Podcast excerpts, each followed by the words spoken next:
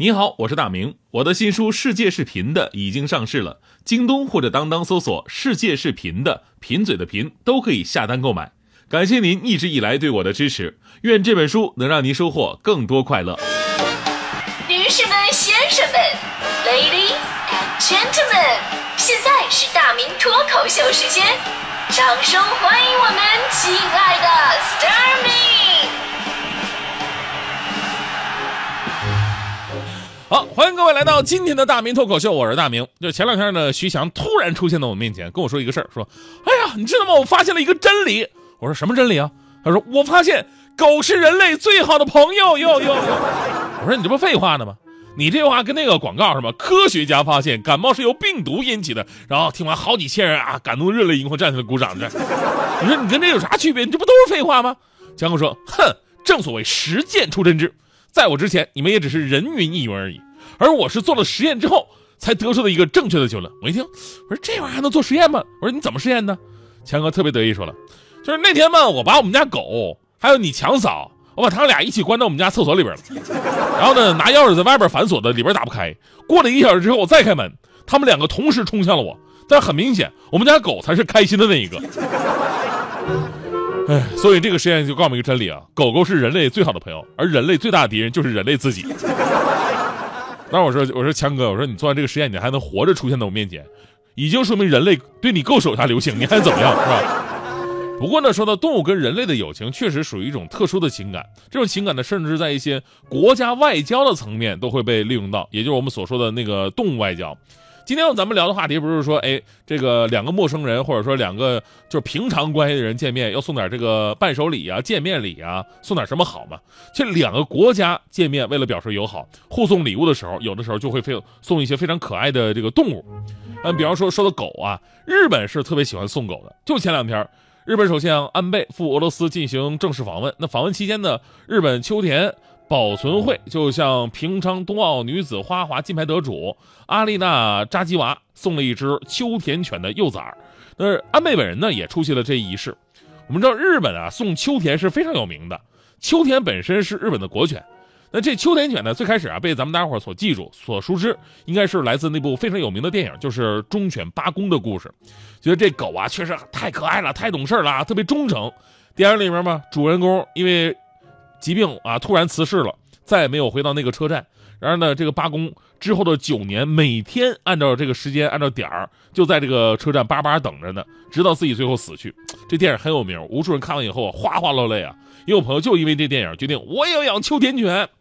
我有朋友养了啊，养完之后不幸的发现呢，他们家狗啊，这个忠不忠诚不好说，但出门真的不敢不拴绳，你知道吗？一撒手就没啊。原来童话里都是骗人的啊！懂事乖巧那都是别人家的狗啊！其实除了这次，包括之前二零一二年的时候，日本秋田县政府还送给普京一条三个月大的雌性秋田。当然，这个凡是外交啊，都会有目的，就好像这个吃人嘴短拿着手软一样。就有一位专门研究外交送礼哲学的设计师福奥里迪说：“没有任何的赠与是无私的，我们把礼物。”送给潜在同盟，呃，借此呢建立起双方关系，然后呢让他们觉得对我们有所亏欠。而且呢，送动物跟送其他礼物是不一样的，动物呢跟人是有互动的，它会给人一种比较稳定啊、长久关系的感觉。所以呢，这个动物是一种非常友好的表达感情的手段，然后呢达到像经济关系啊、政治利益交换与拉拢的一个目的。比如当年这个冷战时期，苏联领导人赫鲁晓夫为了缓和苏美当时的关系，就赠送了一只叫做绒毛的狗给当时的美国总统肯尼迪。不过呢，由于两国关系比较紧张，就为了防止狗身上会有窃听器啊，包括什么定时炸弹啊，这肯尼迪对这狗进行了严格的检查。你站好，双手抱在脑后，搜身。说到我们中国就知道了，咱们动物外交最常见的就是熊猫外交嘛。早在唐代的时候，当时的皇帝呢就把两只大熊猫送给邻国的日本当时的统治者了。然后呢，到了上个世纪五十年代到一九八二年期间，中国把二十三只大熊猫都作为礼物赠送给了九个国家，包括一九七二年美国总统尼克松对中国进行首次历史性的访问之后呢，中国赠送给他一对大熊猫，也就是玲玲跟星星。那熊猫啊，它跟秋田不一样，你知道吧？因为狗狗啊，它对繁殖这个领域是属于自我非常感兴趣的那一种。养狗的朋友都知道啊，大马路上你别说看到另外一只不同性别的狗，你看到同性别的狗，它都想上去玩一玩什么的，是吧？这点熊猫做不到啊。所以在一九八四年的时候呢，考虑到当时这个熊猫啊也濒临危机了，当时中国政府就停止把熊猫当做礼物了，改成以支付租金的方式租借熊猫给世界各国，而且最多只能借十年。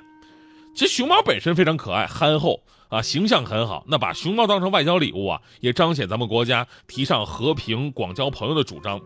那除此之外呢，东南亚的国家喜欢送马呀、送大象、送狮子；澳大利亚喜欢送考拉，这玩意儿特别可爱，往你身上一赖吧，哎，你立马就萌化了。就按理来说吧，这个外交动物一般都会得到妥善的照顾，但偶尔也会有例外。你以前听过这个段子吗？就说一哥们儿啊。一哥们儿送给他妈妈生日礼物啊，觉得他妈平时自己在家嘛很寂寞，怎么办呢？买了一只鹦鹉，还特别贵、特别聪明那种。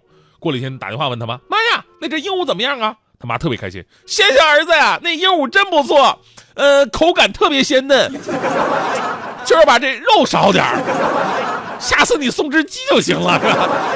就别看这只是段子，现实生活当中也真的发生过。